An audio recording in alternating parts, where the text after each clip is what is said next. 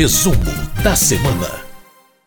E como em todas as semanas, nós recebemos aqui no estúdio a editora-chefe da Rádio Câmara, Ana Raquel Macedo, para trazer para a gente as principais votações de plenário. Ana, muito obrigado pela sua participação mais uma vez. E a gente já começa falando de dois destaques aqui: sobre refinanciamento de dívidas rurais e sobre prorrogação de incentivos para empresas do Nordeste e da região amazônica. Tudo bom, Cláudio Ferreira? Tudo bem também para quem acompanha a gente aqui no resumo da semana? É isso mesmo, Claudinho. A gente tem dois temas aí que tem bastante interesse tanto para empresas quanto para produtores rurais. Um desses projetos aprovados pelos deputados nessa semana é esse projeto que ele reabre o prazo de negociação com abatimento de dívidas de produtores rurais. Só para a gente ter uma ideia aqui, esse prazo ele fica reaberto por essa proposta até dezembro para as dívidas de até 100 mil reais contratadas até 31 de dezembro de 2022. Dívidas, então, de crédito agrícola.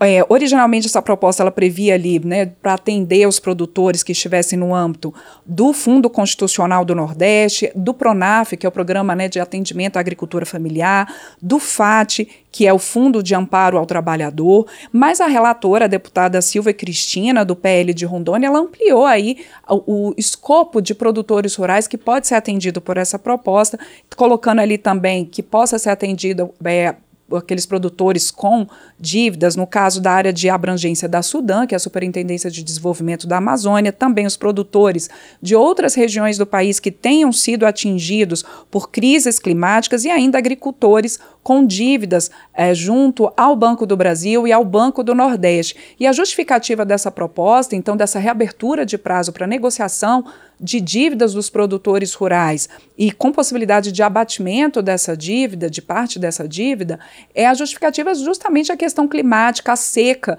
que atinge uma parte é, importante ali do Nordeste, também outras questões climáticas, como enchentes. Então, tudo isso afetando a produção agrícola fortemente, por isso essa oportunidade, né, Cláudio, de você reabrir esse prazo para os produtores é, poderem negociar suas dívidas com abatimento, os descontos podem chegar até 65%.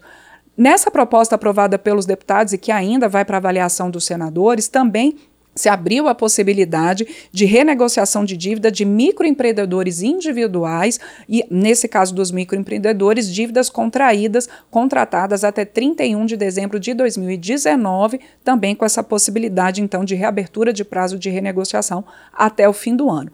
A outra proposta que foi aprovada pelos deputados nessa semana e que também trata ali dessa questão de você dar um atendimento a quem produz, a quem é, gera empregos no país, é uma proposta que ela permite a que prorroga por mais cinco anos, portanto, até 2028, né? O prazo era até 31 de dezembro deste ano e fica prorrogado até 31 de dezembro de 2028, de incentivos fiscais para empresas que estejam instaladas na área da Sudã, que é a Superintendência de Desenvolvimento da Amazônia, e da Sudene, que é a Superintendência ali de Desenvolvimento do Nordeste. Essas empresas, para se instalarem nessas regiões, elas têm incentivos fiscais. Que incentivos são esses?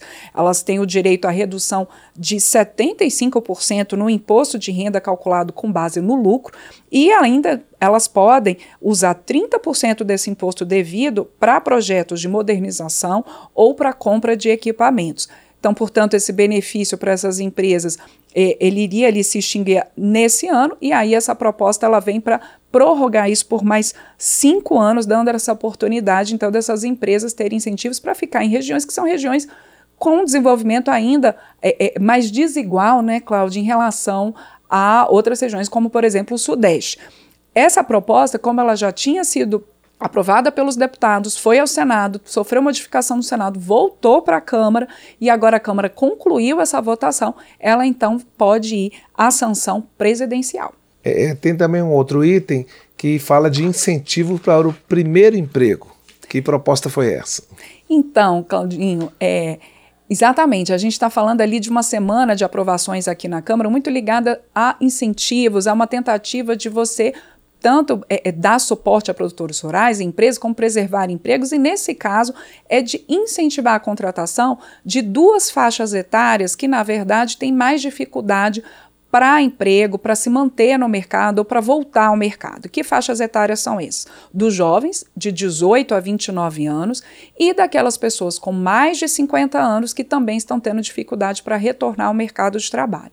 Por essa proposta aprovada, está dito o seguinte: no caso dos jovens, é, é, são então as empresas né, que contratarem jovens de 18 a 29 anos, jovens que estejam ali. É, tanto no ensino superior ou no ensino regular, e no caso das pessoas com mais de 50 anos, e no caso dos jovens, que seja o primeiro emprego, né? Existe essa condição ali. No caso das pessoas com mais de 50 anos, que elas estejam, para fazer parte ali desse projeto, que elas estejam desempregadas há pelo menos um ano. E aí a ideia é que as empresas que então façam essas contratações dessas duas faixas, faixas, etárias nessas condições, que elas possam ter uma redução dos encargos trabalhistas, tanto na questão do FGTS, então aí hoje as empresas elas têm que é, transferir para o FGTS 8% ali da sua folha salarial, às vezes no caso da, de empregados domésticos pode chegar a 11,2%, mas no geral 8%. Por essa proposta aprovada, ela então diz o seguinte: que essa transferência para o FGTS passa a ser de 2% da folha né, dos salários para microempresas, 4%, por, 4 dos salários para empresas de pequeno porte e 6% no caso das demais empresas. No caso, então, de empresas maiores, aí excluindo é, os microempreendedores individuais e também as empresas optantes do Simples, por essa proposta, a contratação ela também permite a contratação dessas duas faixas etárias, tanto do jovem de 18 a 29 anos, quanto daquela pessoa com mais de 50, é, permite também uma redução da contribuição patronal para o INSS. Hoje essa contribuição está em 20%, por essa proposta, ao se contratar essas duas faixas etárias, a contribuição para o INSS pode cair para 10%, Lembrando que nesse caso aí do INSS, Cláudio, não inclui as empresas optantes do Simples e nem os microempreendedores individuais. Ali, no caso das empresas menores, só a questão mesmo do FGTS.